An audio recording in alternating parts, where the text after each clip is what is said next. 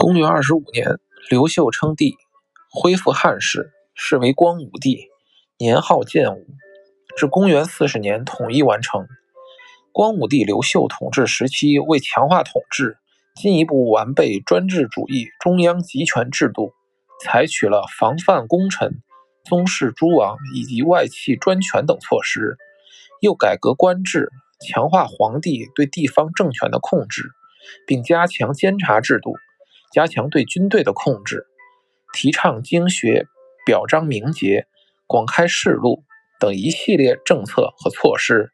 使专制主义中央集权制度得到进一步加强。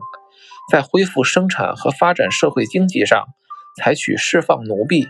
抑制豪强、限制土地兼并，将公田借予农民耕种，提倡垦荒，发展屯田，赐民爵位。素帛和赈济贫民、安置流民等措施，